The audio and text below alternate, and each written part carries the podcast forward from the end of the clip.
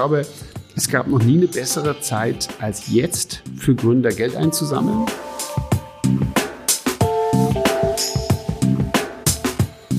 Als die Pandemie kam, habe ich gedacht, ups, jetzt kommt die Eiszeit. Ja? Und die Eiszeit ist bei uns ein belegter Begriff. Wenn ein großer Börsencrash, eine große Wirtschaftskrise passiert, und dann ist erstmal alles eingefroren. Darum sagt man Eiszeit.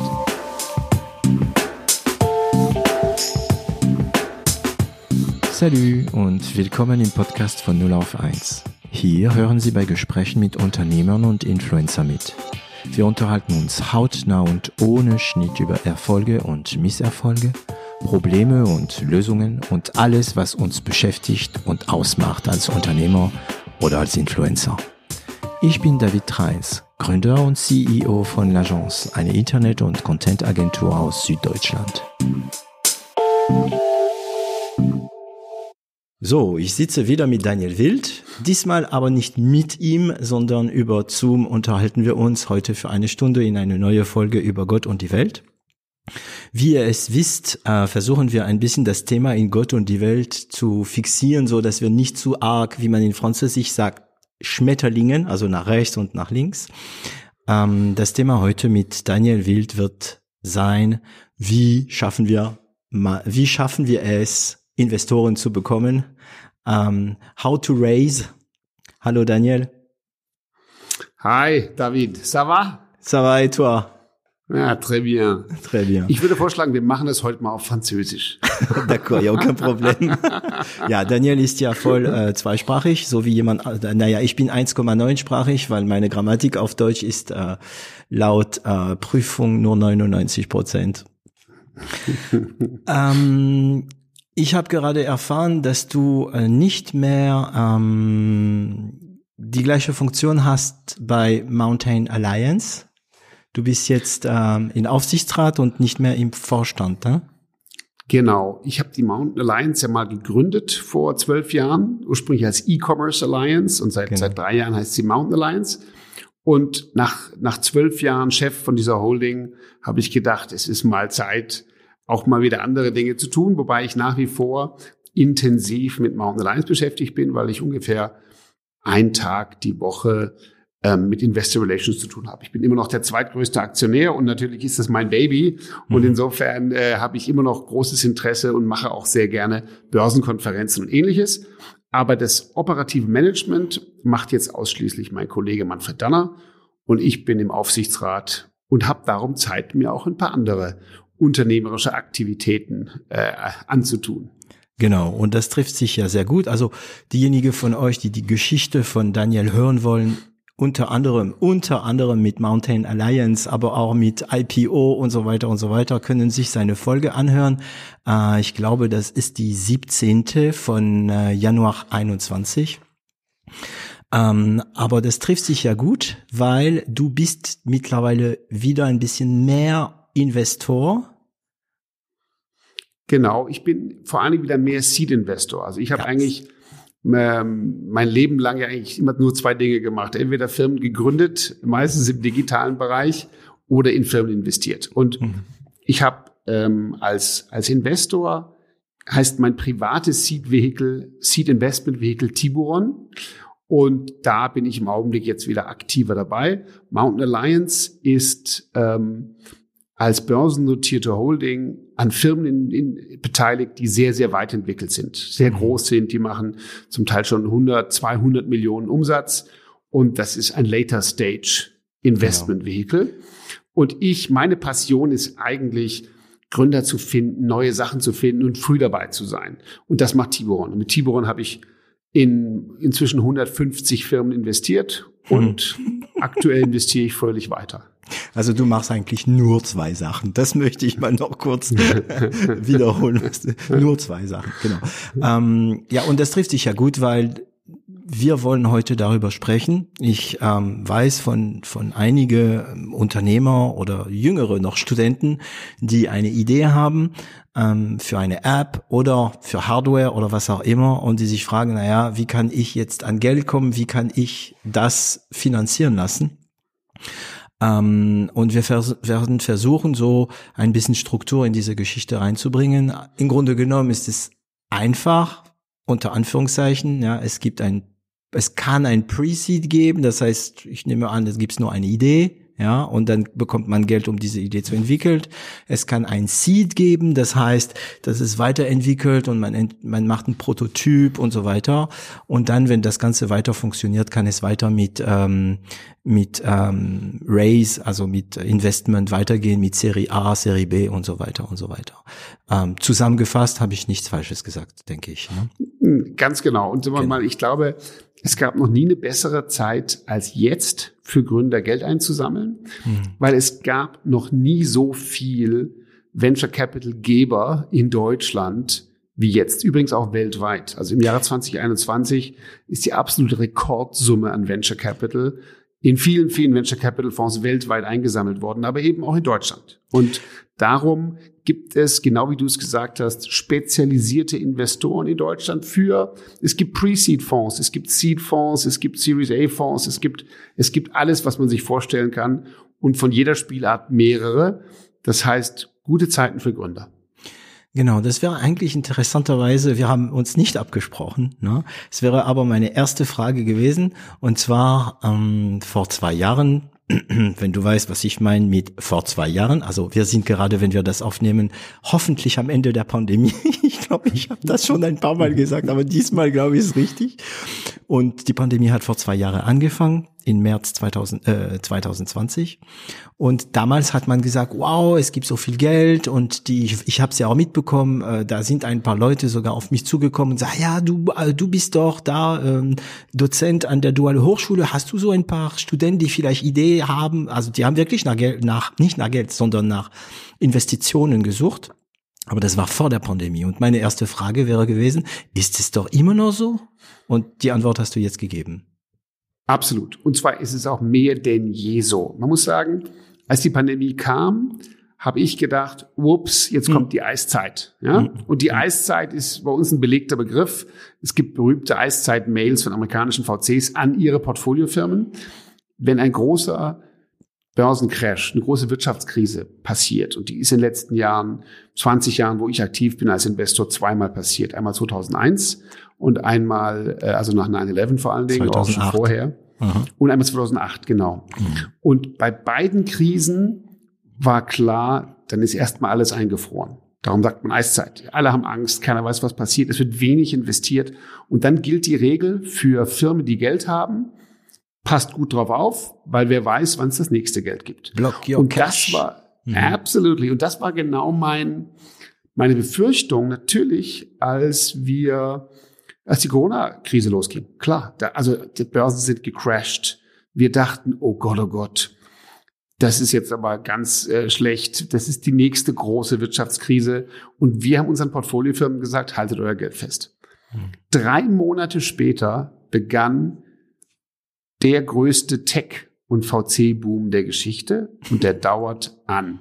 Mhm. Heute, wo wir das aufnehmen, ist gestern Facebook um 20 Prozent gecrashed. Ja. Das wird bei manchen Themen äh, negativen, für andere Themen positiven Impact haben. Für TikTok ist das gut.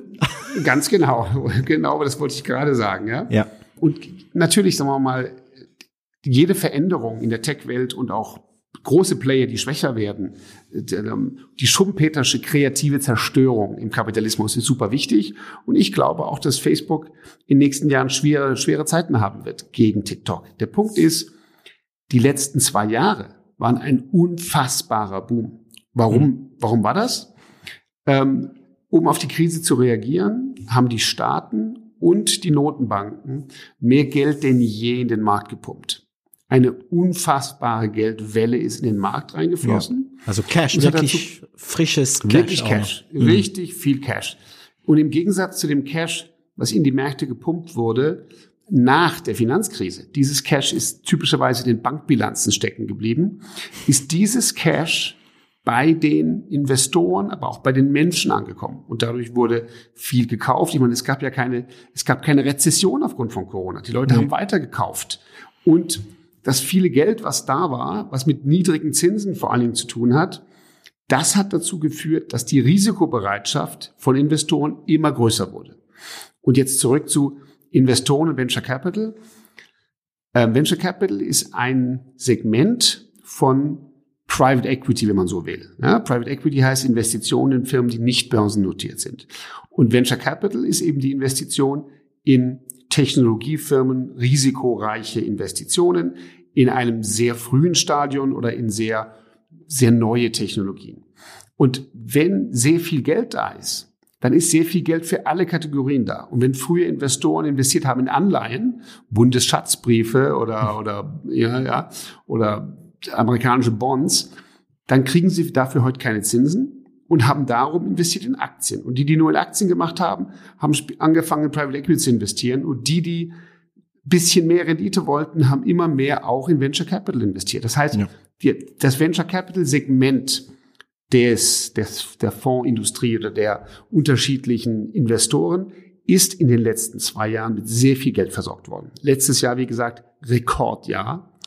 Und diese ganzen Fonds, viele, viele in Deutschland haben jetzt viel Cash. Und das liegt vor allen Dingen an der Pandemie, weil ohne die Geldschwemme der Pandemie wäre weniger Cash da und ohne die Digitalisierungsbeschleunigung mhm. der Pandemie. Wäre auch Tech nicht so sehr im Fokus. Darum, so dramatisch Corona war, für das Thema Digitalisierung und Venture Capital war, war Corona ein Boost. Richtig. Ja. ja. Ähm, ist ja klar, ich habe, ich glaube, ich habe mal einen witzigen Grafik gesehen demnächst, wo gefragt wurde, welche, äh, was hat äh, die Digitalisierung äh, in ihre Firma weiter vorangebracht in den letzten zehn Jahren und bei 90 Prozent war Corona. Ganz es gibt genau. jetzt mittlerweile Sachen, die man früher für völlig unmöglich ähm, gehalten hätte, zum Beispiel jetzt einen Podcast aufnehmen in Remote mit hoher Qualität, wenn alles gut geht, oder bestimmte Gespräche, die früher wo unbedingt Präsenz erforderlich war, äh, sind jetzt mittlerweile auch ähm, ähm, online möglich. Ähm, okay, also es gibt Geld ähm, auf dem Markt. Gibt es dadurch auch vielleicht, wird manchmal auch ein bisschen dumm investiert, unter Anführungszeichen natürlich, weil ich meine, die Anzahl der guten Ideen wächst ja nicht unbedingt. Werden dann nee. dadurch weniger gute Sachen? Ja, also sagen wir so, ist es bestimmt so, dass ähm, in Zeiten, wo so viel Geld vorhanden ist und auch so viel Wettbewerb um die guten Gründer, mhm. da gibt es halt viele Geldgeber, die müssen auch ihr Geld investieren. Wenn du einen Venture Capital Fonds einsammelst, dann musst du dein Geld eigentlich in den ersten vier, fünf Jahren investieren und dann willst du ja irgendwann auch die Exits haben daraus. Das heißt, es gibt den Druck anzulegen und den Druck anzulegen gibt es bestimmt auch mal Dinge, die finanziert werden, wo sich später die Leute fragen, hm, war das jetzt eine gute Idee oder nicht. Aber mhm. das gibt es in unserer Branche immer. Der, der wichtigere Punkt, und das war gerade ein Stichwort von eben, es gibt Dinge, die es vorher nicht gab. Venture, große Venture Capital Runden wurden komplett auf Zoom oder per Videokonferenz geclosed. Börsengänge wurden per Zoom oder ähnlich gemacht. Also für uns ähm, auch zum Beispiel eine unserer Beteiligungen bei Mountain Alliance Exasol, Nürnberger Firma im Bereich äh, Cloud-based äh, Datenbanken, Datenanalysen, spannende Firma. Der Börsengang im März wurde abgesagt und im Mai 2020 sind sie super erfolgreich an die Börse. Insofern, da, da sieht man, ähm, und das war ein weitgehend per Zoom gemachter Börsengang. Wenn ich heute Investorentermine habe, sind die fast immer per Zoom. Wenn ich heute auf Börsenkonferenzen gehe, wo ich früher in Paris oder London oder Frankfurt oder Hamburg war, bin ich heute meistens in meinem Büro vor dem Bildschirm. Ja, ja. Das macht deutlich weniger Spaß, aber es funktioniert und ist natürlich extrem effizient. Also man kann zehn Investoren am Tag super entspannt haben, dies, die Hälfte hätte es vielleicht nicht geschafft, zu dem physischen Termin zu kommen. Ja, und ähm, was die äh, ökologische Ansicht angeht, ist es ja auch ökologisch und ökonomisch eigentlich rentabler, also besser. Ne? Absolut. Also insofern, das Angebot ist da, die Möglichkeiten sind da. Und ich glaube auch, ähm, genau wie du beschrieben hast, es sind Dinge passiert, die man sich vorher nicht vorstellen könnte. Ich kann heute bei meinem Metzger und Bäcker mit dem Handy zahlen. Das wäre für 2,20 genau Euro. Mhm. Ganz genau. 2,20 Euro. Mhm. Das wäre heute vor 24 Monaten unvorstellbar ja. gewesen. Die hätten dich angeguckt wie ein Auto. Und heute sagst du hier, ich zahle hiermit, no problem, klack, klack. Ja, ich weiß noch, wie ich manchmal, also ich, ich weiß noch, wie ich gelernt habe damals schon zu sagen, ich zahle mit Karte, obwohl ich eigentlich mit meinem Handy und PayPal zahlte. Und äh, also ein oder zweimal habe ich mein Handy ausgepackt und dann, nee, nee, das geht nicht mit Handy, aber da probieren wir es mal. Und dann haben sie sich selbst gewundert, dass es ja funktioniert, weil die haben selbst nicht gewusst, dass sie diese Möglichkeit haben. Ne? Ganz ähm, genau. Okay, und dann, wie ist es? Hm, weißt du, ich habe einige Podcasts gehört darüber, wie man Investoren findet und so weiter und so weiter. Aber das ist eigentlich immer aus der Sicht der Suchende. Was mich interessieren würde, ist, was du, was Investoren sehen, wenn, wenn, wenn ja ein junger, junge Frau oder ein junger Mann oder ein junges Team kommt und hat eine tolle Idee und ähm, will von dir, naja, bei dir kommen die nicht nur für Geld, sondern auch für Rat und für ähm, Coaching und so weiter wahrscheinlich. Aber was siehst du? Du hast sowieso jetzt dem Letzt investiert. Genau. In also, äh, Eier. ja, also ja, das ist was anderes. Dazu ja, kommen wir ja. bald.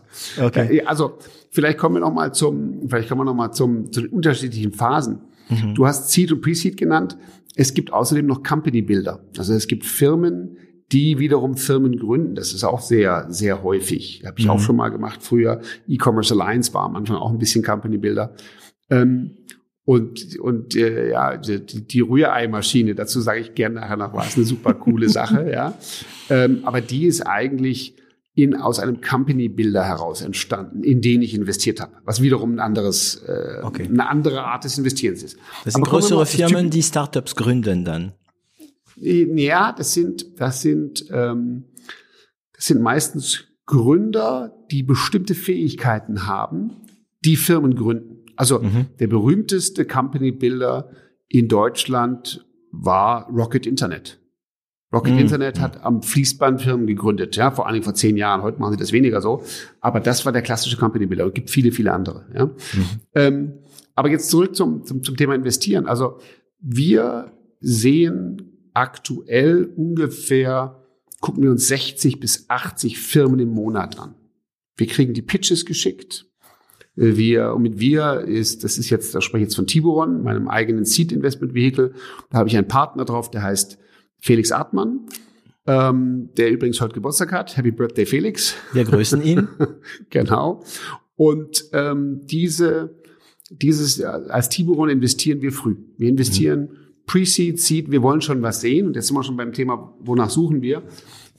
Es, wir kriegen viel Dealflow, nennt man das. Ne? Also wir wollen auch viel Dealflow. Als Investor will man Dealflow. Und meine, mir macht das ohnehin Spaß, mit dir Podcast aufzunehmen, aber es freut mich natürlich auch, wenn aufgrund unseres Gesprächs der eine oder andere sagt, oh, hier, interessant, Tiburon, Daniel und Felix, den schicke ich mal was. Ja? ja also und das sind die, die eine Idee haben die und die nach Geld suchen.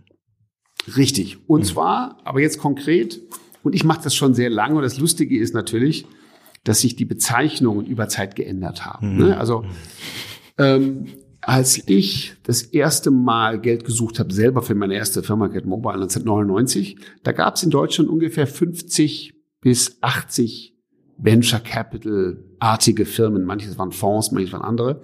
Nach dem Crash waren davon sehr, sehr wenige da. Und am Anfang des, des Jahrtausends gab es sehr wenige Firmen, die regelmäßig investiert haben.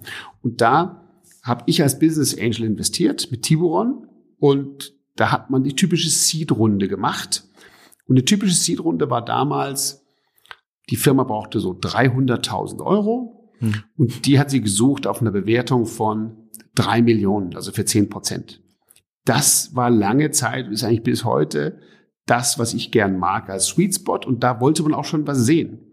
Man wollte auch schon ähm, etwas anschauen können. Ne? Und heute ist das, was ich gerade beschreibe, würde man heute, nur dass alle nicht verwirrt werden, als Pre-Seed bezeichnen. Ja, weil ja, 300.000.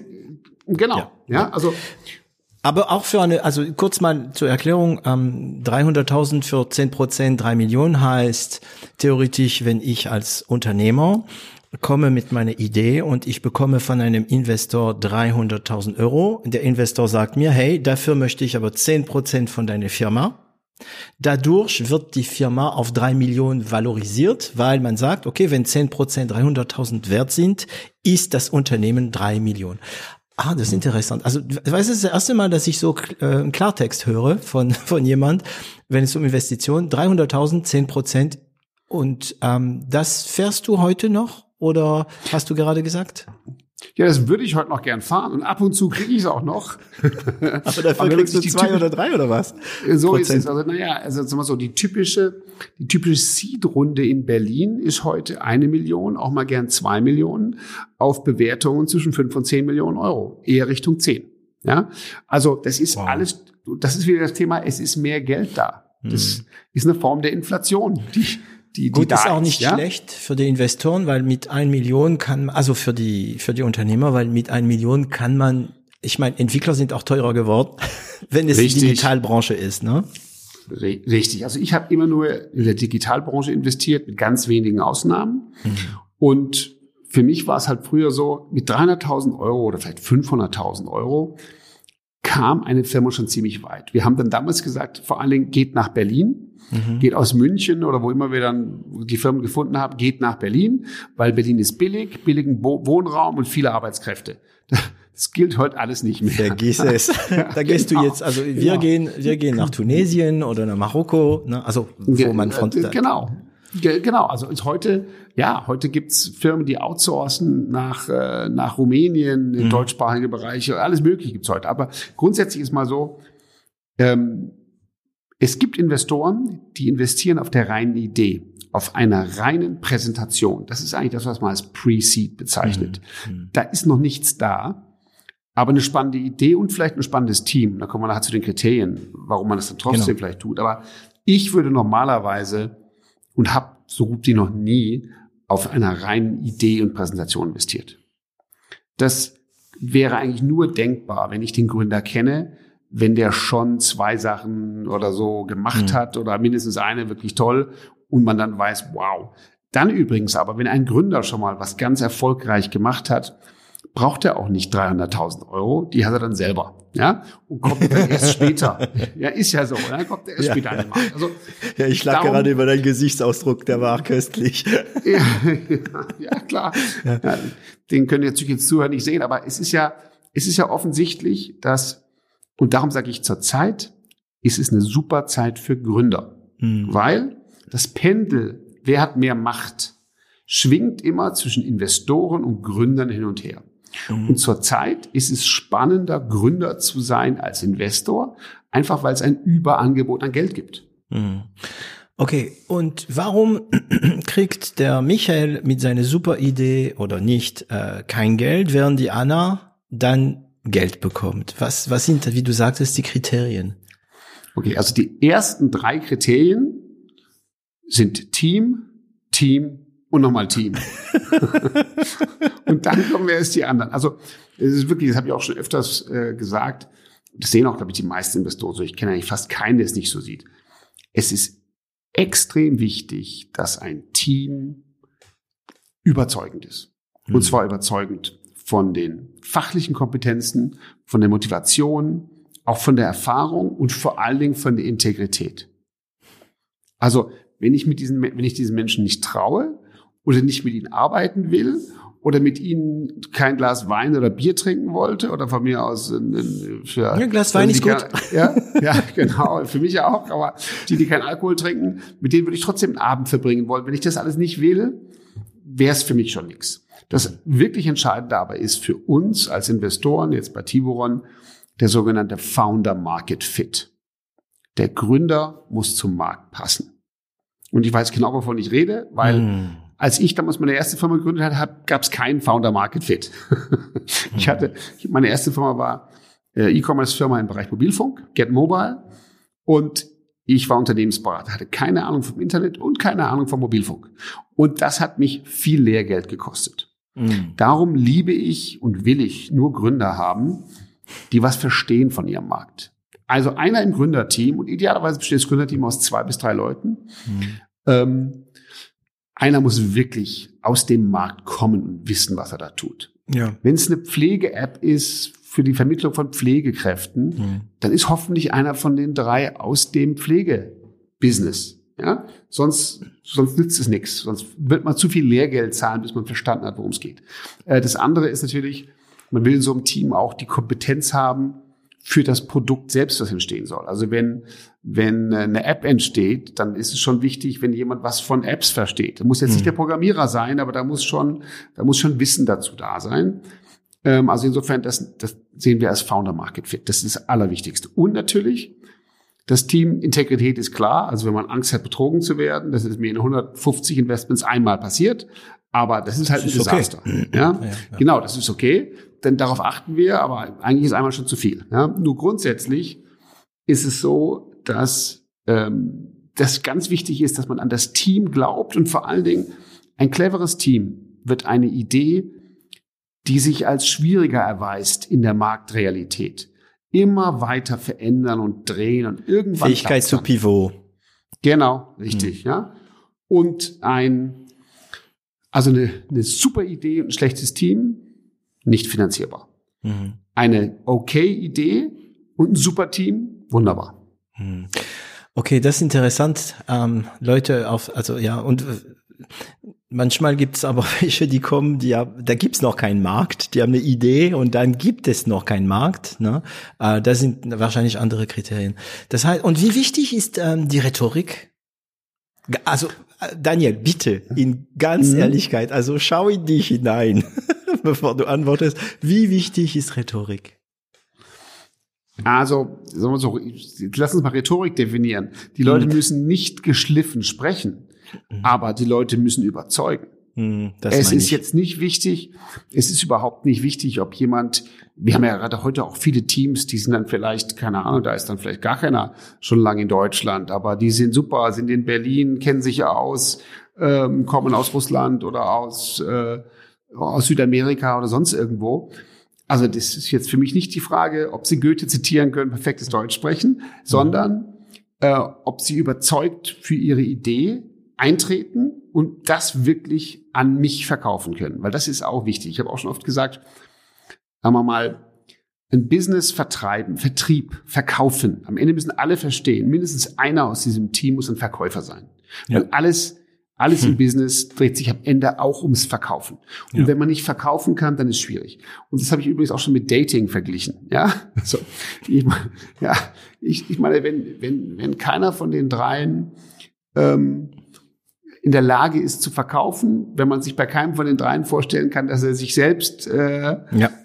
am, am äh, abends an der Bar interessant machen kann, da wird das wahrscheinlich auch mit Investoren und wird das wahrscheinlich auch mit, mit dem Vertrieb der Idee schwierig. Es gibt natürlich Ideen, die ganz neue Märkte eröffnen, deren Zeit gekommen ist und die einschlagen wie eine Bombe. Ja. Super, ja. Aber normalerweise muss etwas an den Mann gebracht werden. Und dazu muss mindestens einer aus dem Team ein bisschen verkäuferisch was können. Und das ideale Team habe ich, höre ich raus, hat drei Personen. Ja, drei Personen also. finden wir super, mindestens aber zwei, mhm. weil eins ist hohes Risiko. Ja? Ja, ja. Und natürlich, und nicht nur, weil das jetzt gerade schick ist, sondern Diversity ist super wichtig. Und das ist jetzt nicht, weil ich jetzt irgendwie gerade sage, das muss ich jetzt aus politischer Correctness sagen, sondern Du brauchst unterschiedliche Strukturen im Team. Es ist super, wenn eine Frau im Team ist. Es ist mhm. super, wenn äh, unterschiedliche Nationalitäten im Team sind, einfach weil es andere Gesichtsweisen äh, bringt. Mhm. Die andere Frage ist auch, und das ist natürlich, da gibt es auch ein paar harte Sprüche äh, bei VCs, aber ähm, das, was ein Team und die Leistung des Teams zurückhält, nennen wir den Drag Coefficient. Mhm. Ähm, ein Single, ja, Mann oder Frau, der was gründet und voll für die Idee brennt, hat ein Drag-Coefficient von null. Nichts hält den zurück. Ja. Wenn er verheiratet ist, ist das schon ein anderes, ja, ist so, ist ein anderes mhm. Ding. Mhm. Aber ist super. Ich meine, ich habe, ich habe, als ich meine erste Firma gegründete, zwei Jahre später geheiratet. Ähm, ja, meine Frau war super, super unterstützend. Ja, Tatjana, die hat äh, die hat Fulltime gearbeitet und ich habe mich als Unternehmer versucht. Also das ist Wahnsinn. Ja. Das war auch eine andere Form von Vorteil. Aber natürlich sind plötzlich auch andere Dinge im Leben wichtig als nur die Firma. Und mit jedem Kind, was hinzukommt, freut man sich als Mensch unglaublich. Genau. Aber da geht automatisch Fokus weg von der Firma.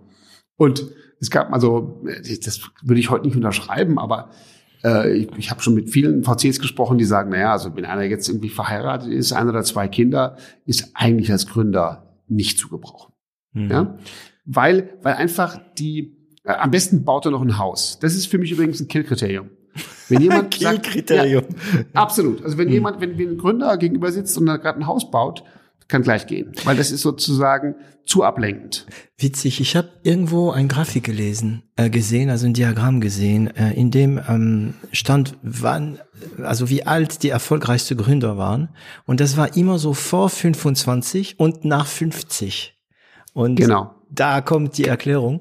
Aber Moment, Moment, Daniel. Ähm, das heißt, wir brauchen also jemanden, der nicht allein ist und der Ahnung, also ein Team, nicht eine Person und jemand muss Ahnung haben von dem, was sie oder er macht. Eigentlich beschreibst du Richtig. gerade genau das Gegenteil von dir. Du warst alleine und nee, hattest nee, keine nee, Ahnung. Nein, nein, okay. nein, nein, nein, nein. Also, und das hat trotzdem geklappt. Ja, nee, nee, nee, nee. Ich war allein. Ich war erstens nicht alleine, okay. sondern wir waren zwei Gründer. Das war schon mal okay. super. Mhm. Aber unser Founder Market Fit war ein Desaster. Ja, ja also insofern, und, und sagen wir so, und ich habe ja auch die meisten Themen, die ich äh, als Learnings, als Investor über die Jahre habe, die habe ich, weil ich die Fehler gemacht habe. Ich habe das Lehrgeld gezahlt in jeder, mhm. in jeder Hinsicht, als Investor und als Gründer. Und, und auch, man muss sich auch vorstellen, es ist extrem anstrengend und wiederum ist ein bisschen wie Dating, ja. Mhm. Man muss schon in der Lage sein, sich sehr viele Körbe zu holen, ja, wie mhm. es auf Deutsch heißt. Man muss, man muss, man spricht mit 100 Investoren, bevor man, also wir haben mit 100 Investoren gesprochen, das ist 99, 100 Gespräche geführt, bevor es geklappt hat. Mhm. Und übrigens, unser erster Investor war einer, der uns beim ersten Gespräch abgelehnt hatte. Und dann sind wir aus irgendeinem Grund später wieder hin. Da meinte er, wow, das ist halt erstens hartnäckig und zweitens jetzt missverstanden. Ähm, also insofern, man muss da zäh sein. Man muss da sich viele Ablehnungen abholen, daraus lernen und weitermachen.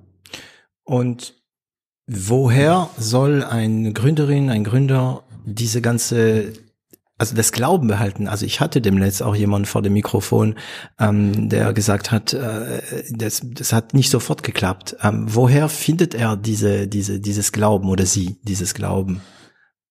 Naja, ich Weil, meine, also ja, also ich glaube, Gründer müssen wirklich von ihrer Idee überzeugt sein und man mhm. muss auch merken, dass das für sie, und darum sind wir wieder beim Thema Team, das muss für die gemeinsam eine Passion sein. Gerade zur Zeit gibt es viele, die auch noch einen höheren Sinn darin sehen, was sie tun. Ne? Also gesünder oder besser für die Umwelt, nachhaltiger. Also es wird immer, immer wichtiger. Aber auch wenn es nur darum ging, dass Leute gesagt haben, sie haben ein super Produkt entwickelt, das braucht jetzt die Welt, sei es eine App, sei es was anderes, diese Überzeugung gegen Widerstände, die muss da sein, weil der, als Unternehmer ist es einfach ein steiniger Weg, äh, ja. die ersten paar, genau. die ersten paar Jahre.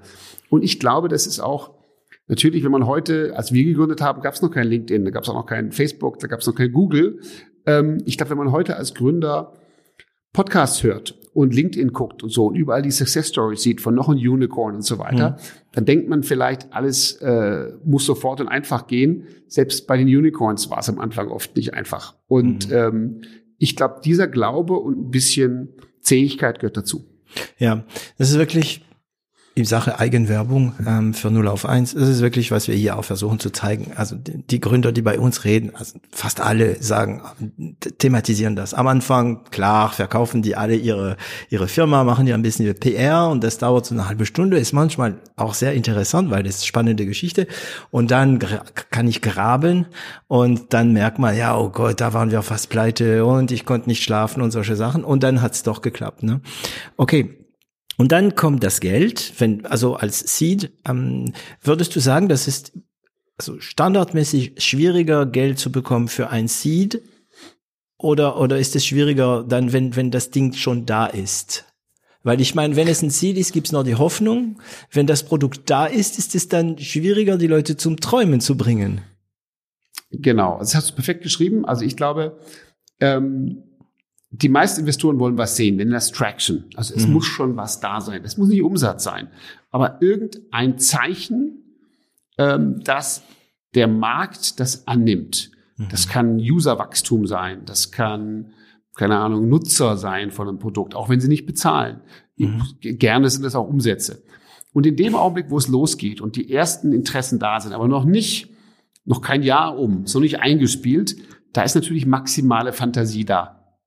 Und diese maximale Fantasie, die macht's verhältnismäßig einfach, was zu verkaufen. Wenn gar nichts da ist, Pre-Seed, Präsentation, ja, und mhm. man quasi eine reine Idee verkauft, super, da hat man überhaupt kein Realitätsproblem mhm. und verkauft den reinen Traum.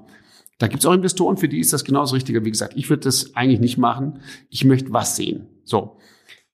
Wenn man weiter ist als Firma, dann willst du als Investor sehen, dass das einfach rasant wächst. Das ist, mhm. glaube ich, so ein bisschen das, was wir als, als Venture Capitalisten unbedingt sehen wollen, nämlich starkes Wachstum. Weil das ist ja das, was am Ende uns unterscheidet äh, von, von Investoren, die in irgendwelche stabile Businesses investieren, die so um fünf bis zehn Prozent wachsen im Jahr. Wir wollen halt 20 bis 30 Prozent Wachstum und mehr, gerne auch 100 oder 200 Prozent. Du meinst zwei bis drei Prozent für die äh, normalen und bei euch 20 bis 30 beziehungsweise so ein X-Faktor, wie man so das nennt, na, so dass das, das, das Kapital der Investoren multipliziert wird mal irgendwas, mindestens zwei dann, ne? Genau, oder beziehungsweise auch wenn es um Bewertungen geht und wo kommen denn die Bewertungen her, dann äh, sprechen wir in dem Augenblick von Valuation Wonderland. Ja, das, die Bewertungen gehen richtig in die Traumhöhen, mhm. wenn insgesamt die Zahl 50 erreicht wird. Und die Zahl 50 setzt sich aufs zwei zusammen. Wachstum mhm. und Umsatzrendite. Also, wenn du ein langweiliges Business hast, aber du machst bei 10 Millionen Umsatz 5 Millionen Gewinn, bist du richtig was wert. Mhm. Hohe Rentabilität. 50 Prozent. Mhm. Umsatzrendite. Also ab den 50 Prozent Umsatzrendite, also Profit, ähm, Return on Sales, ja, mhm. da bist du wirklich wertvoll. Oder aber, wenn du wächst jedes Jahr um 50 Prozent oder mehr, mhm. dann bist du auch wirklich wertvoll. Aber wenn du irgendwie eine Profitabilität hast von 10 Prozent und du wächst um 10 Prozent, das überlassen wir den Jungs von der Private Equity. Okay. Dann haben wir einen Traktor, wie man sagt, ne? Ähm, ja, Traktoren genau. und Raketen. Aber Traktoren, also ich liebe Traktoren, ne? Ähm, aber ab und zu eine Rakete zu starten ist natürlich auch spannend. Aber Traktoren sind diese, die so zwei Prozent, drei Prozent im Jahr bringen. Ähm, Wachstum, ja. Wachstum, genau. Und ich, genau. ja, und ich sag mal so, und ich persönlich bin auch ein Riesenfan von und habe auch viel investiert in Businesses, die nicht Unicorns werden können nach jeder Erwartung, mhm. sondern die einfach spannend sind, sich entwickeln und mit denen man gut Geld verdient. Mhm. Aber wenn man jetzt das typische Venture Capital Modell sieht, dann brauchst du halt vor allen Dingen auch Businesses, die ähm, zehnmal, zwanzigmal, hundertmal dein Geld zurückbringen und die müssen halt dann rasanter wachsen, du bist du bei der Rakete. Mhm. Und das heißt ja Venture Capital. Das heißt, wenn du zehnmal bis hundertmal dein Geld äh, multiplizierst, auf eine Firma hast du daneben bei äh, zehn Firmen Geld in den Sand gesteckt. Genau, und darum ist ja bei die, die Regel für, für, für Risikokapital ist ganz einfach. Ähm, zehn Investitionen, die eine, ein bis zwei müssen richtig fantastisch sein. Mhm.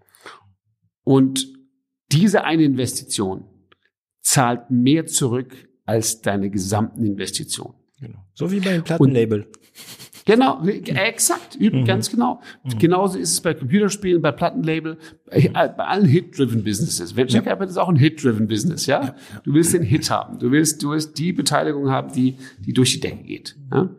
Bei mir waren das zum Beispiel Xing, wo ich von Anfang an dabei war, als es noch OpenBC hieß oder Trivago oder, oder andere Dinge, ja? Mhm. Und, aber die Dinger, diese, die, die richtig wertvoll werden, die erlauben dir auch die 50 Prozent, die pleite gehen. Aber das gehört einfach dazu.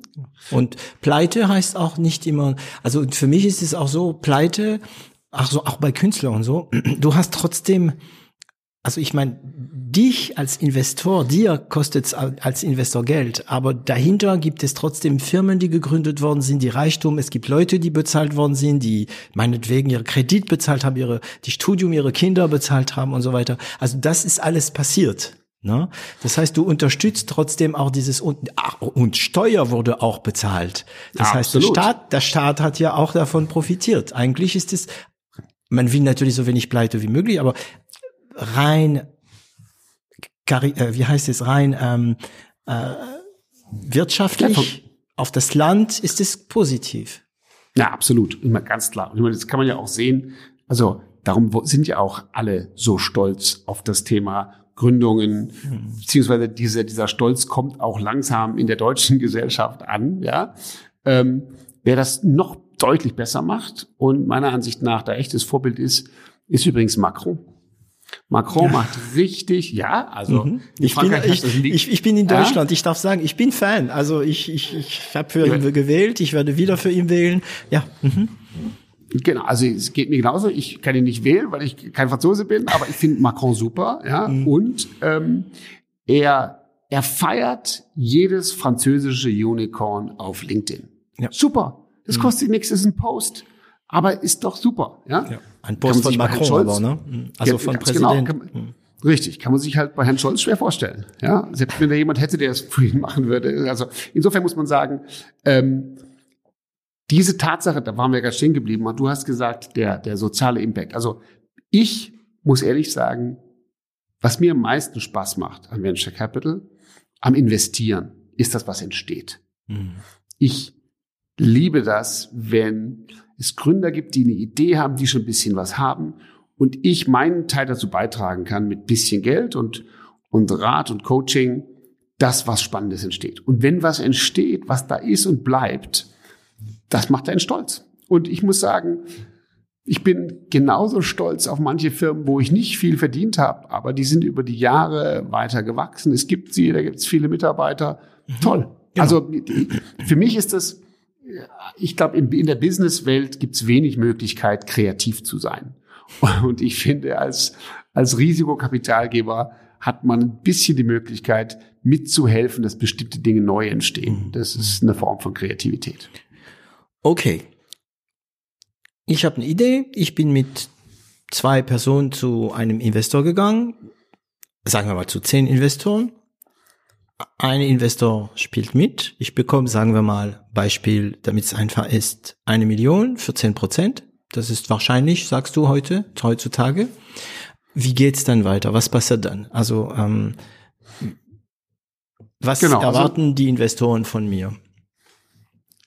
Sagen wir so, wenn du jetzt, was heute wahrscheinlich eine Seed-Runde wäre, diese eine mhm. Million für zehn Prozent, mhm. ähm, dann hast du die bekommen, weil schon ein bisschen was da ist, aber weil schon erste Traction da ist, weil du schon erste Nutzer hast und so weiter.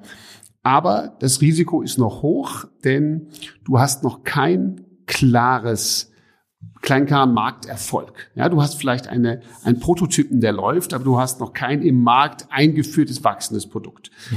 Ähm, wenn wir es auf, auf digitale Businesses und auch das Wachstum dort beziehen, dann hast du vielleicht schon Kunden, die dein Modell mögen oder dein Produkt, aber du hast noch nicht geschafft, dieses Produkt zu skalieren. Mhm. Und mit dieser Million baust du deine Mannschaft auf, du baust dein Produkt weiter, du machst es marktreif und fängst an zu beweisen, dass es ganz stark skaliert wachsen kann, im mhm. Idealfall. Mhm. Das heißt, ein Teil dieses Geldes, wenn wir jetzt bei einem typischen B2C-Produkt sind beispielsweise, wird in Vermarktung gesteckt. Und du zeigst, wow, über Facebook Performance Ads oder über Fernsehwerbung mhm. oder über Connected TV oder über TikTok oder über Google Search mhm. Ads kann ich erfolgreich weitere Kunden gewinnen. mir gewinnen und zwar zu Preisen, die mir erlauben, das dauerhaft zu tun. Also einen skalierungsfähigen Kanal zu finden. Mhm. Ja? Zum Beispiel, weil die Kundenakquisitionskosten das Geld, was man ausgibt pro Kunde, 20 Euro sind, man aber beweisen kann, dass man über die Lebenszeit des Kunden Lifetime Value. Ihm, genau, Lifetime Value, 80 Euro verdient. Ja? Also ist ganz einfach Customer. Man beweist mit dem Geld idealerweise, jetzt im B2C-Bereich, dass der Customer Acquisition Cost, der, die, das Geld, was man ausgibt, um einen Kunden zu gewinnen, kleiner ist, und zwar ein gutes Stück kleiner, als der Customer Lifetime Value, was man mit ihm, dem Kunden über Zeit verdient. Mhm. Ähm, und das, wenn man das bewiesen hat, dass man in einem Kanal, von mir aus äh, Fernsehen, ja, wenn man richtig skaliert, oder, oder äh, YouTube, dass man in diesem Kanal Geld ausgeben kann, es verdeutlich mehr Geld ausgeben, dann ist man bereit für die nächste Runde. Dann sammelt man richtig Wachstumskapital ein. Und das kriegt man dann, wenn man das mathematisch beweisen kann, kriegt man das auch relativ gut. Weil man kann ja vorrechnen, guck mal, ich tue jetzt, ich muss jetzt hier fünf Millionen reinstecken, aber aus diesen fünf Millionen werden in diesen Kanälen Kunden, die mir über die nächsten zwei Jahre 15 Millionen reinspielen. Hm. Aber bei Seed hat man meistens ein Prototyp. Ist es nicht ein Jonglieren, weil man muss ja das Produkt weiterentwickeln und das kostet meistens auch Geld. Also das heißt, dieses, dieses eine Million wird irgendwie eine Mischung aus Entwicklung und Marketing. Also in der genau. digitale genau. Branche, sagen wir mal. Ne? Äh, richtig. Und ich glaube, die, die spannende Frage ist natürlich auch wirklich von, von was für Produkten reden wir, ne? Reden mhm. wir von einem Deep Tech Produkt, wo richtig spannende, schwierige Sachen äh, noch erfunden werden müssen. Mhm. Zum Beispiel eine äh, Steuer-App, eine App, das deine Steuer macht, ist so ein komplexes Ding. Ge genau, oder, oder von mir aus irgendeine App, die, die voll automatisiert, keine Ahnung, mit Spracherkennung mhm. ein Anwalt ersetzt. Ja? Oh, du erzählst, ja. Mhm. du, naja, also Robo, ich meine, also die, die ganzen White-Collar-Jobs, die werden mhm. auch langsam äh, automatisiert. Ja. Aber ja, also du erzählst quasi, so wie wir uns jetzt hier unterhalten, beschreibst du dein Rechtsproblem. Mhm. Keine Ahnung, jemand hat dir gekündigt oder so. Und die App wandelt das um in Schriftsätze, die automatisiert ähm, semantisch äh, interpretiert werden. Äh, genau, und die dann dazu führen, dass erstmal Briefe ausgetauscht werden, Informationen geholt und Klage eingereicht. So, also nur als Beispiel. Da kann man mhm. natürlich dann beliebig tief und viel Technologie entwickeln und dann brauchst du am Anfang natürlich viel, viel mehr für Entwicklung. Aber ähm, ich glaube, das ist auch ein großer Unterschied. Ich komme noch aus der Generation, ich mache das seit 20 Jahren, wo wir in sehr, sehr viel breite Themen investiert haben. Heute wird man immer stärker spezialisiert als VC. Mhm. Und es gibt jetzt welche, die machen Space Tech, ja, also äh, Hatte keine ich, Ahnung. Ja? Wir haben demnächst ähm, äh, die ähm, Mark Kugel von der Firma Yuri, ähm, genau, die schießen äh, ihre Kunden ins All sozusagen, ja. Mhm. Genau, super. Ich meine, Wahnsinn. Da braucht man ganz andere Mengen Geld, ganz andere ja. Mengen Technik.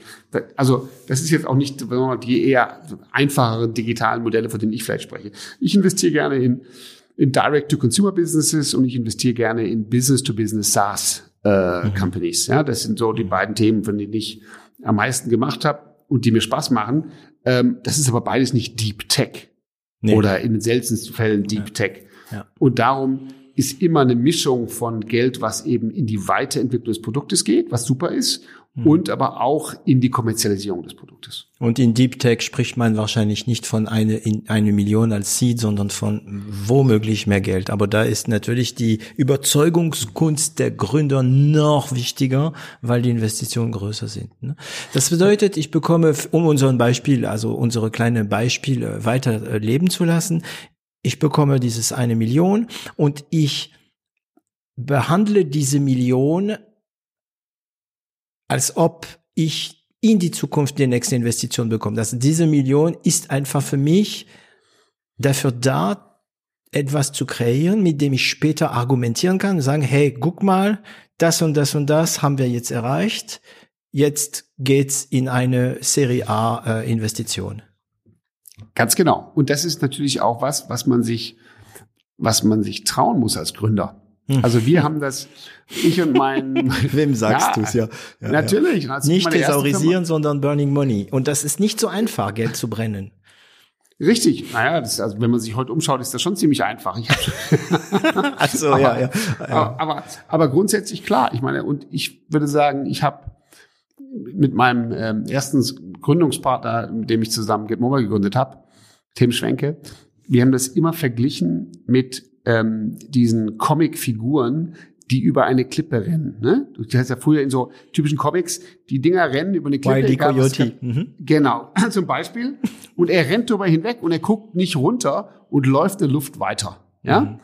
Und erst wenn er anfängt runter zu gucken, stürzt er ab. Mhm das war für mich immer das Bild des Gründers, denn du musst das ja machen. Du musst ja quasi entgegen den Gesetzen der Schwerkraft dein Geld ausgeben. Du kriegst eine Million und gibst diese Million aus mit 80.000 im Monat. Und damit weißt du genau, nach einem Jahr ein ist Jahr. die weg. Und nach so. einem Jahr musst du was vorweisen. Ja, und du musst halt wissen, dass quasi du so gut nach vorne rennst mit dem Geld, dass nach dem einen Jahr wunderbarerweise von der anderen Seite der Klippe die Brücke kommt in Form mhm. von dann der Series A oder nächsten Runde, die dich weiter wachsen lässt und die dich weiterfinanziert. Wenn du nämlich dich hinsetzt und sagst, ach, eine Million ist gut, jetzt brauche ich Sicherheit, jetzt gebe ich mhm. davon nur 20.000. Mhm. Ja, mhm. ja, genau. Ich gebe davon nur 40.000 aus und den Rest hebe ich mir auf.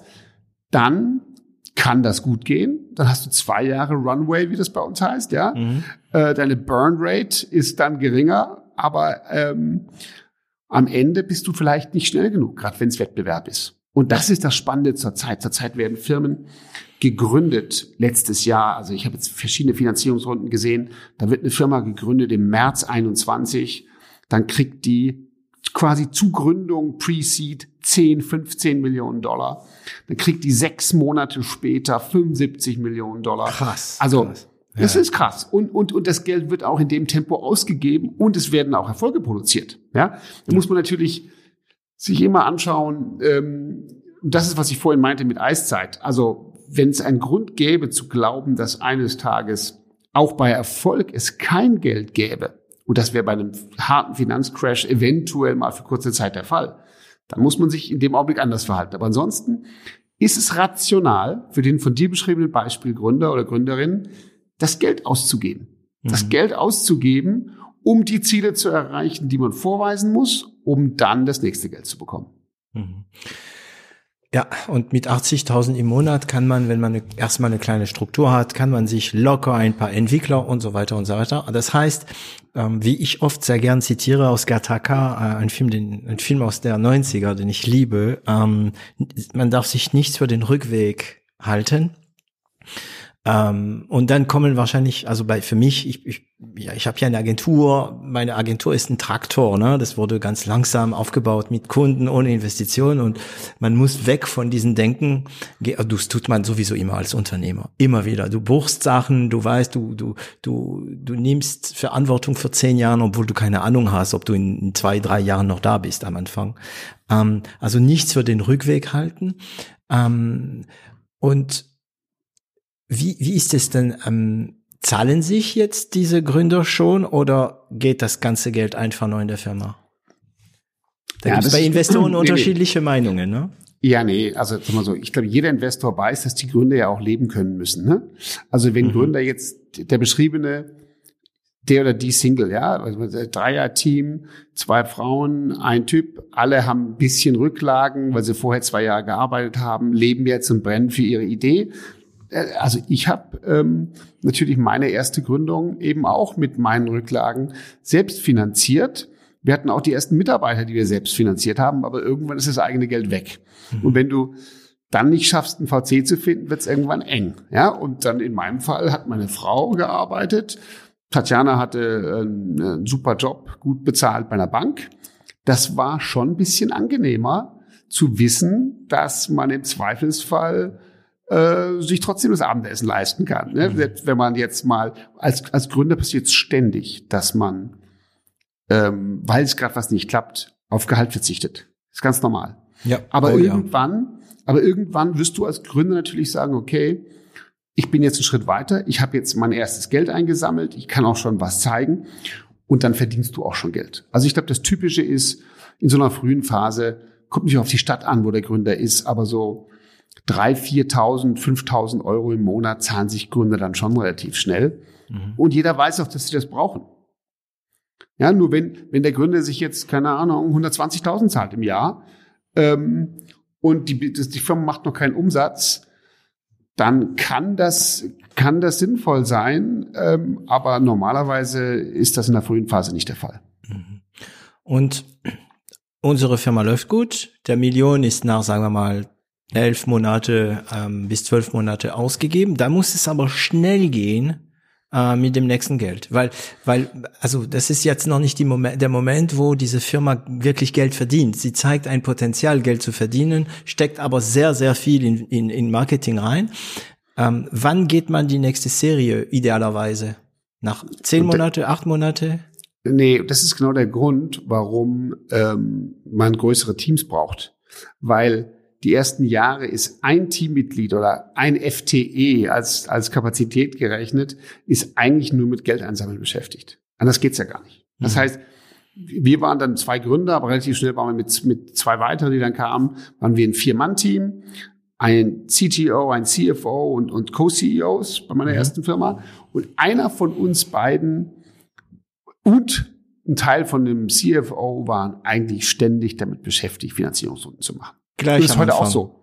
Ja, mhm. natürlich. Also wenn du jetzt ein Dreierteam hast und dann hast du die Millionen eingesammelt und dann geht's auch voran, dann wird vielleicht in dem Jahr die ersten sechs Monate vor allen Dingen gearbeitet, aber die nächsten sechs Monate brauchst du schon wieder voll zum Geld ansammeln. Musst du auch. Mhm. Weil du brauchst eigentlich drei, eher sechs Monate, um so eine Finanzierungsrunde hinzubekommen. Also sechs Monate musst du dir geben. Und darum, wenn du im Januar deine Million bekommen hast, fängst du spätestens im Juli an, sehr ernsthaft dein weiteres Geld zu suchen. Mhm. Und wenn du jetzt, Daniel, der Investor bist im Seed, ähm, und ich nehme an, bei dir ist es oft auch Smart Money, wenn es um Investitionen geht, weil du kennst dich damit aus. Ähm, und deine Delfine, sagt man in Frankreich, die Dauphin, deine ähm, Schützlinge fangen an, nach sechs Monate wieder ähm, nach Geld zu suchen und nehmen wir mal an, kriegen eine Investition über 30 Millionen. Ähm, was macht der Seed-Investor meistens? Bleibt er dabei oder sagt, ey, okay, ich verkaufe meine Anteile und mache mein X oder ist es mal so, mal so? Also normalerweise verkauft der Seed-Investor nicht gleich. Im Gegenteil, es wird sogar erwartet, dass der mitgeht. Das nennt man mhm. Signaling. Mhm. Ja, also wenn, wenn ich, ähm, du hast eine Firma, ich habe in dich investiert, ich habe dir die ersten 100.000 Euro gegeben und noch ein paar andere auch, du hast 500.000 Euro bekommen, ja, in einer, oder von mir ist eine Million, ja, mhm. und dann kommt der größere Investor rein und tut drei Millionen auf den Tisch. Dann freut er sich schon sehr, wenn eine weitere Million von den bisherigen Investoren kommt. Okay, das heißt, du gehst ja? nochmal im Pot. Absolut. Mhm. Und normalerweise ist es, also jetzt mal bei Tiburon so, bei Mountain Alliance ist es anders. Da haben wir mit ganz anderen Summen, da haben wir auch gesamte Portfolien gekauft. Ja, aber als Tiburon investiere ich nur mein privates Geld mit, mit ein, zwei Partnern und ähm, dann investiert man in so einem ersten Seed-Runde vielleicht 100.000 Euro, vielleicht 50.000 Euro mhm. und legt bei der nächsten Runde eben nochmal 50 oder 100 nach. Mhm. Und man hat und darum ist auch wichtig, das machen wir bei alle VCs so, wenn man ein Investment macht, nimmt man gleich gedanklich einen Teil von dem Geld, was man insgesamt hat, legt man sich zurück, um da weiter zu investieren. Weil man weiß, das geht weiter. Mhm. Weil man davon ausgehen muss, dass es weitergeht. Ja? Und wir bei, bei Tiburon investiere ich normalerweise ein Maximum von 200.000 pro Company. Dann mhm. ist irgendwann Schluss, weil sonst geht's für, für uns mathematisch nicht auf, ja, weil mhm. wir ja viele Investments haben. Und ähm, das bedeutet, dass äh, man am Anfang nicht mehr als 100.000 investieren kann. Weil wenn man gleich 200.000 reintun würde, hätte man nichts mehr, um, um nachzulegen. Und danach beim äh, Serie A ist es ja auch teurer. Also du, du gibst mehr Geld für weniger Anteile. Ne? Mhm, genau. Was ist dein kleinstes Ticket? Also, also der kleinste Ticket, den du je genommen hast?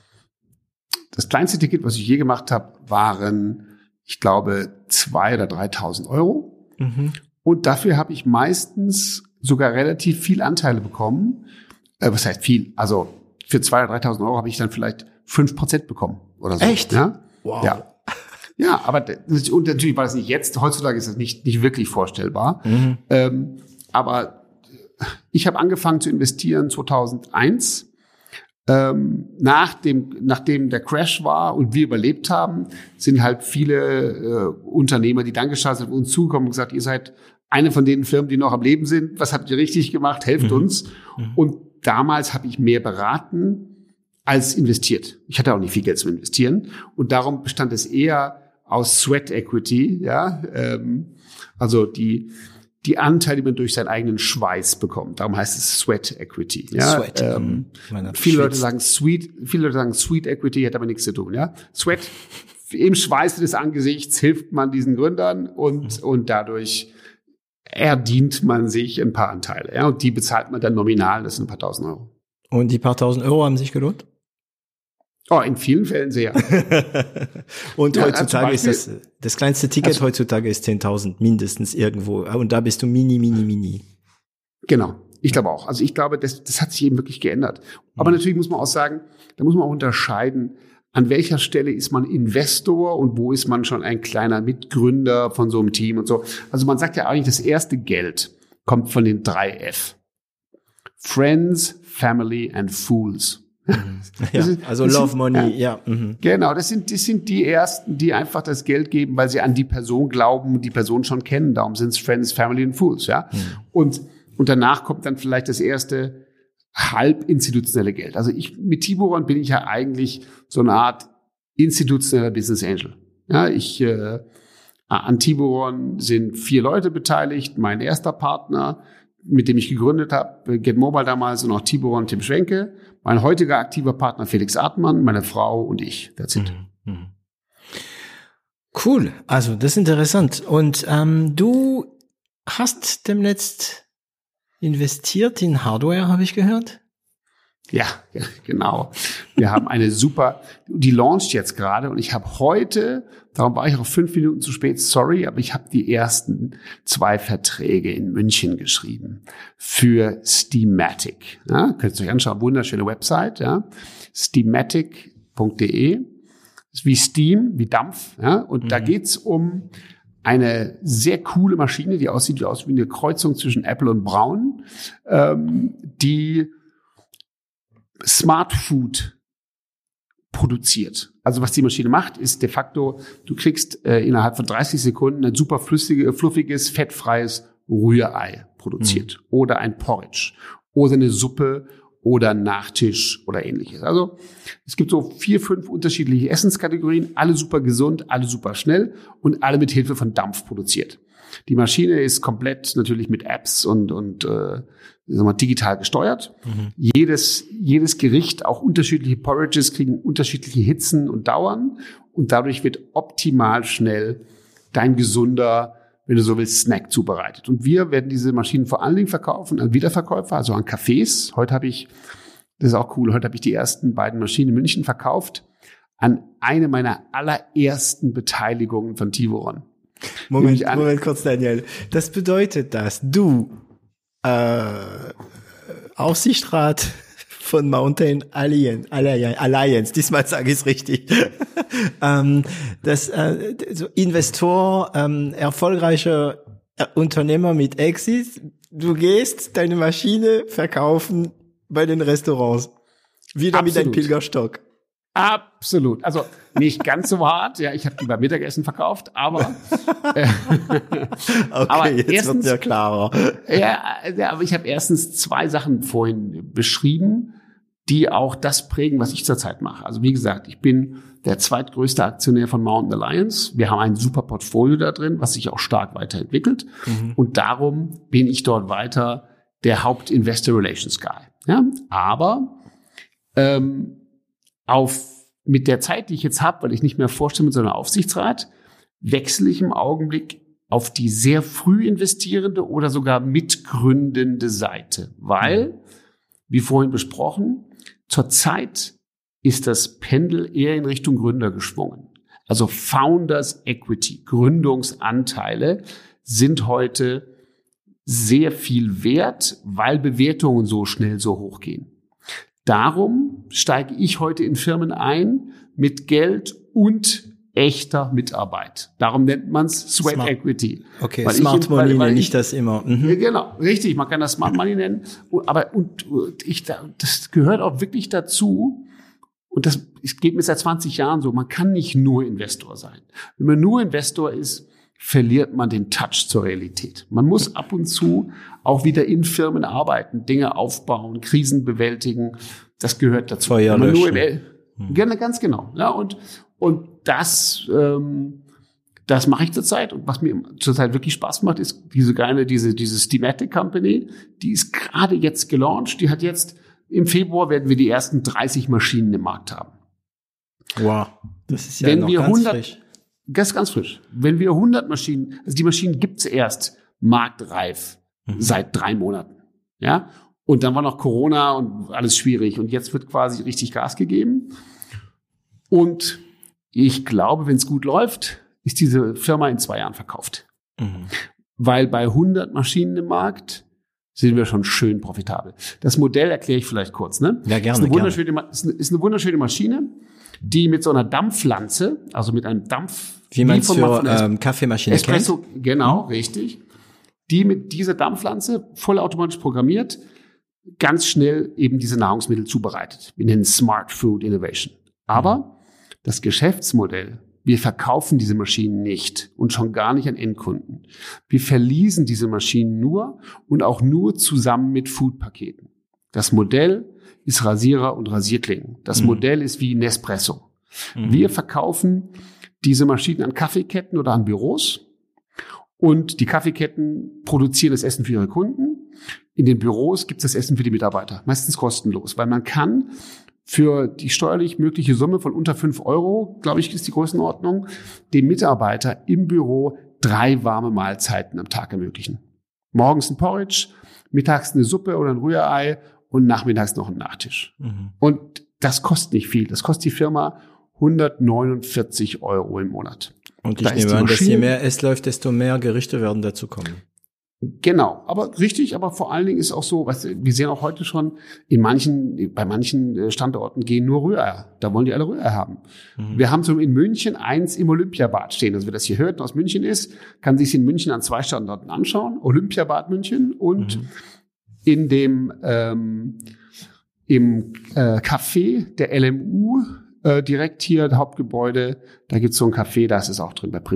Ach, kann sich mal. Das kann man sich anschauen. Und anschauen. der Punkt ist, genau, nur was, was für mich daran faszinierend ist, ist, wenn wir diese Maschinen im Markt haben, haben wir ein Recurring Revenue Modell. Und jetzt sind wir wieder beim äh, mhm. äh, mal Investoren-Fachterminus, ja. Viele Investoren, wir auch, lieben Modelle, wo es wiederkehrende Einkünfte gibt. Deswegen liebt ihr Wenn, SaaS. Genau, darum lieben wir SaaS. Mhm. Und dieses Thematic ist quasi, ist kein SaaS, ist eine Maschine, ist echtes Produkt, das halt auch mal wieder Spaß macht zwischendurch. Mhm. Aber vor allen Dingen geht's hier um wiederkehrende Einkünfte, weil mhm. die Firmen zahlen uns jeden Monat X für das Maschinenleasing und Y für das Food-Abo. Es ist ein Haas. Hardware as a Service. genau. Wahrscheinlich ist es sogar ein Fast Food as a Service. Ja, ja stimmt, Fast. Ja, und man kann es vielleicht sogar vergleichen mit, ähm, mit den Espressomaschinen oder den Kaffeemaschinen in Firmen. Es gibt große, es gibt große Firmen, die verließen den Firmen die Kaffeemaschinen. WMF macht das zum Beispiel, baut ja. die Kaffeemaschinen mhm. und betreibt sie und so. Das ist ja auch spannend. Ne? Also das ist auch super faszinierend, was sich dort in den letzten Jahren entwickelt hat. Hilti kennst du vielleicht. Ja, klar, in Frankreich, so, Kaffeemaschine, okay? Hilti. Das Kaffee, ah, oh, so lecker. Nee, nee, nee, nee, nee, Ich meine, ich meine, die gibt's vielleicht auch, aber ich rede von den Hilti Bohrmaschinen. Das sind so Bauarbeiter, nutzen Aha. richtig Schlagbohrer. Das sind so, Hilti so richtig Equipment, mhm. ja? Okay. Früher wurde das verkauft. Heute wird dieses Equipment komplett von Hilti quasi im Abo zur Verfügung gestellt. Die Baustellen leasen sich das Werkzeug, was sie brauchen. Ähm, das haben uns die, ich glaube, die Kopierer, die Kopiermaschine und so, das war ja schon immer so, ne? Diese große Kopierer in Firmen, die wurden eigentlich nie verkauft, sondern immer ähm, geleast mit Service und so weiter, ne? Ganz genau. Und so stellen wir uns Steamatic vor. Insofern, Steamatic ist ein Thema, was mich zurzeit fasziniert. Und mhm. äh, da muss man eben neben Geld auch noch andere Themen reinstecken. Und das ist, das ist Arbeit und Zeit. Okay. Ähm, ich habe ge gehört, es gibt, also weil wir ja auch das Thema Investitionen heute angeschnitten haben, es gibt ein Buch. Ah, ja, ja, ja, natürlich, genau. von von ist, wem? ja, absolut. Also ich habe einen amerikanischen Partner noch seit Gründung dabei bei Tiburon. Äh, wir haben auch Investitionen in den USA gemacht, der heißt Bill Fischer. Und äh, der war ursprünglich auch Sparingspartner, heute sind wir Freunde. Aber der hat irgendwann, weil wir gemeinsam viel investiert haben, hat er und er vor allen Dingen aber auch als Gründer sehr viel Geld gesammelt hat, hat er aufgrund unserer gemeinsamen Erfahrungen ein Buch geschrieben. Und das heißt The Six Secrets of Raising Capital. Und da sind einige, viele seiner und einige meiner Geschichten drin. Und es ist vor allem eine super Lektüre, die schenken wir unseren Gründern, mhm. wenn wir ähm, mit Gründern sprechen, ähm, Im Büro haben wir einige davon liegen. Es ist einfach quasi eine kleine, eine kleine How to Raise Money Anleitung. Ich würde cool. vorschlagen, ich, ich schicke dir ein Gerne. paar vorbei Ja. Und für unsere Zuhörer auch, oder? Absolut. Das soll die Zuhörer, wer sich interessiert, soll sich bei dir melden, dann schickst du es ihm. Okay, also dann sagen wir mal so, dass nach natürlich Veröffentlichung dieses Podcasts die ersten fünf, die uns ähm, eine E-Mail schreiben, die E-Mail-Adresse findet ihr auf 0 auf 1.com. Ähm, die ersten fünf, die da uns eine E-Mail schreiben und sagen, ey, die Folge mit Daniel war richtig gut und ich will mein Buch bitte. äh, die gut. bekommen, äh, die bekommen das Buch von uns ähm, kostenlos zugeschickt. Ähm, vielen Dank dafür. Und kannst du kurz ähm, ein paar Teile von diesem Buch, also ein paar Anekdoten oder ein paar ähm, interessante Tipps die, die, der erste, der dir einfällt, zum Beispiel? Naja, also vieles, vieles von dem, oder einiges habe ich vorhin schon erzählt, aber vor allen Dingen, es geht um Storytelling. Geld raisen ist Storytelling. Du musst ein Storyteller werden. Du erzählst deine Geschichte, du musst sie für dich verstehen und du musst sie für Investoren verständlich machen. Aber es, es sind viele Anekdoten drin, auch dass man, dass man viele Frösche küssen muss, bevor die Prinzessin mhm. dabei ist, in Form des richtigen Investors. also ich glaube, es lohnt sich und ähm, hört, lest es euch durch. Ja, super. Daniel, vielen Dank. Ich glaube, wir haben jetzt äh, die Stunde, die du uns geschenkt hast, äh, schon rum äh, zum Thema Investitionen. Ähm, wie immer, wenn ich im Gespräch mit dir habe, ähm, je reste sur ma faim, bleibe ich auf meinen Hunger, weil ich das jedes Mal das Gefühl habe, hey, wir könnten noch mal locker mal zwei, drei Stunden machen, aber ähm, vielleicht treffen wir uns mal wieder zu einem ähnlichen Thema. Ähm, vielen Dank, Daniel, und tschüss David, vielen Dank, hat mir riesen Spaß gemacht und mache ich gern auch mal wieder. Ich äh, bin gern Gast und auch gern Hörer von deinem Podcast und bis zum nächsten Mal. Et voilà, Sie haben es geschafft, diese Folge bis zum Ende zu hören und ich danke Ihnen dafür. Sollte Ihnen dieser Podcast gefallen, vergessen Sie nicht, ihn zu teilen und darüber zu sprechen. Abonnieren Sie uns und zwingt Freunde und Familie es auch zu tun. Sie finden uns auch online unter 0 auf 1.com. Und falls Sie eine Internet- und Medienagentur mit einem breiten Spektrum an Erfahrungen und Kenntnissen brauchen, melden Sie sich. Das Team von L'Agence wird sich besonders gut um Sie kümmern.